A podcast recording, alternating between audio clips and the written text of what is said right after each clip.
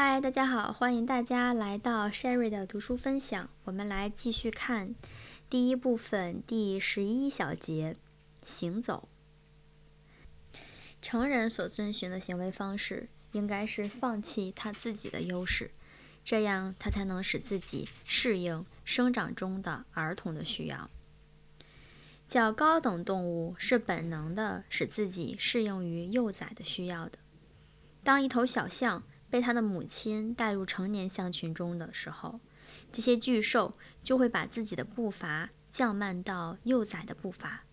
当小象疲劳停下来时，它们也都会停下来。在各种文化中都可以发现对儿童有各种类似的照顾。有一天，我看到一位日本人，这位父亲正带着他年幼的儿子在散步，我跟在他们后面。突然发现，这个一岁半到两岁的小孩用手臂抱着他父亲的腿。这个男人站在那里，动也不动，让这个小孩围着他的腿转。当这个小男孩做完了游戏之后，这两个人又开始了缓慢的散步。隔了一会儿，这个小孩坐在路边，这个时候父亲站在他身边。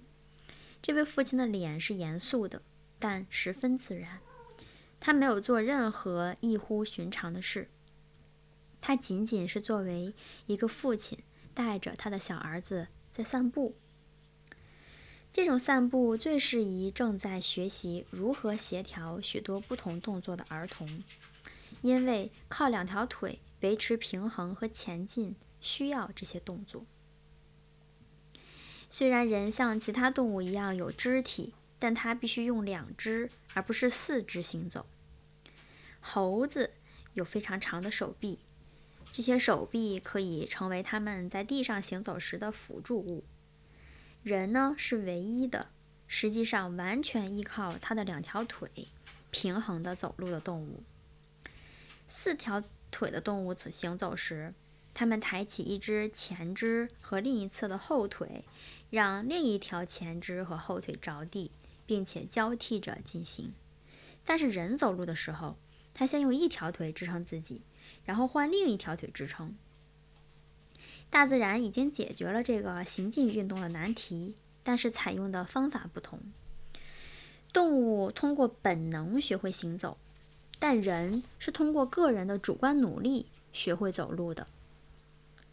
儿童行走能力的发展，并不仅仅等待这种能力的降临，而是通过走路获得的。父母欣喜地看到孩子迈出的第一步。儿童的第一步是对自然的一种征服，它通常标志着儿童从一岁进入两岁。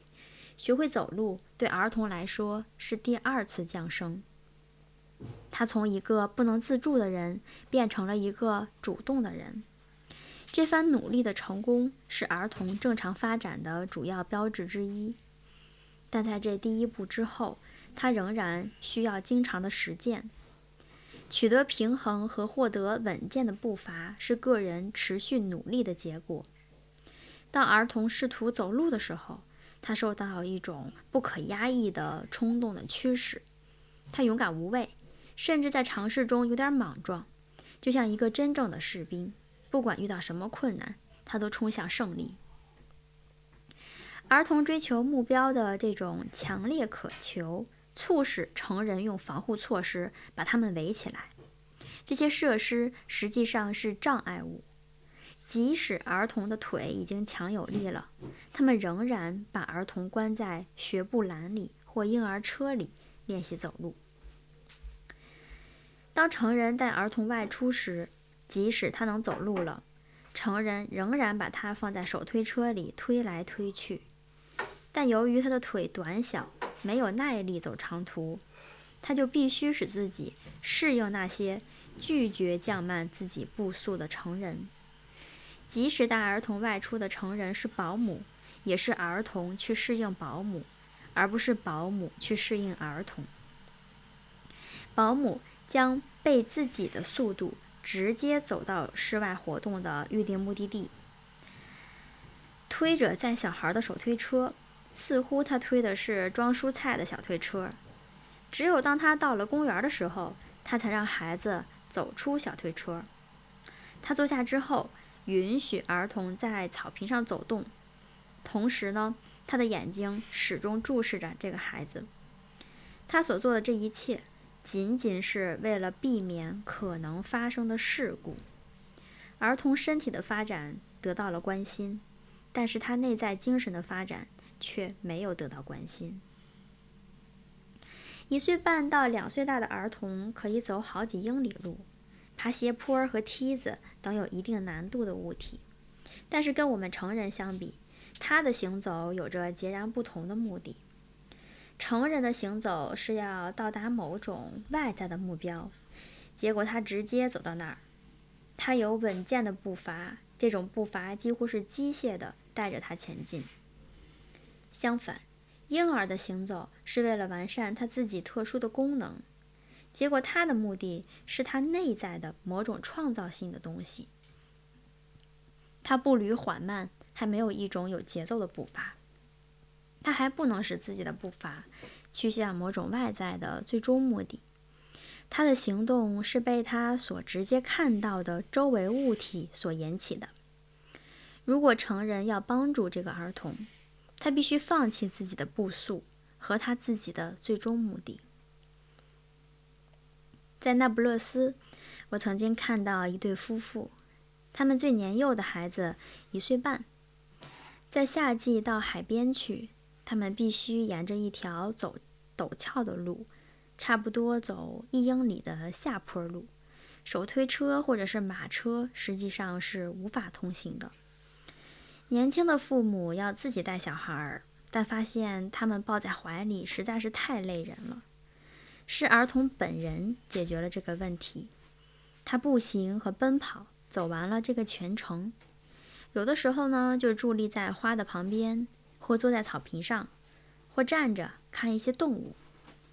有一次，他呆呆地站了几乎十五分钟，凝望着一只放牧的驴子。这个儿童缓慢地行走在这条路上，他可以毫不疲劳地每天上下这条漫长而艰难的道路。在西班牙，我认识两个年龄在两岁到三岁的儿童，他们能够行走一英里半的路；还有许多其他的儿童，他们能够在又窄又陡的梯子上上上下下一个多小时。有些母亲提到他们的孩子。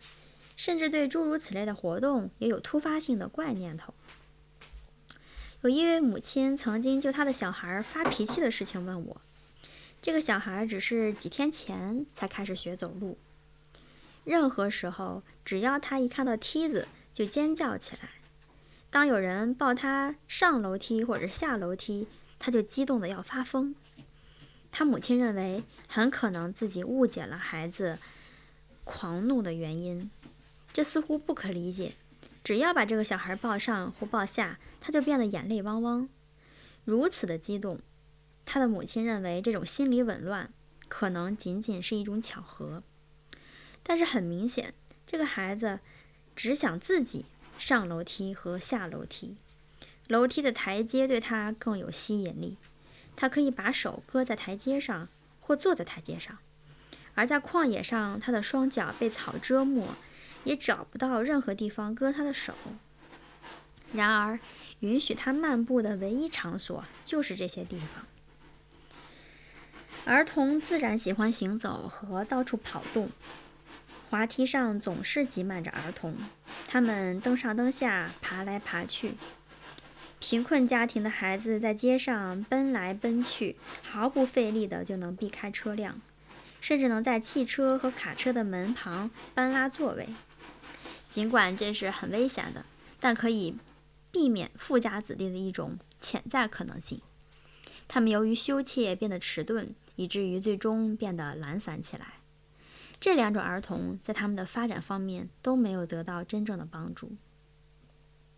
贫困家庭的子女被抛弃在街上这种危险的成人环境中，而富家子弟受阻于太多的东西包围之中。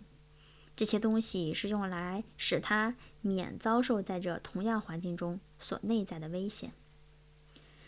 处于正在变成一个成人，并进而使人类得以延续的过程中的儿童，正如弥撒亚所说的，他无处容身。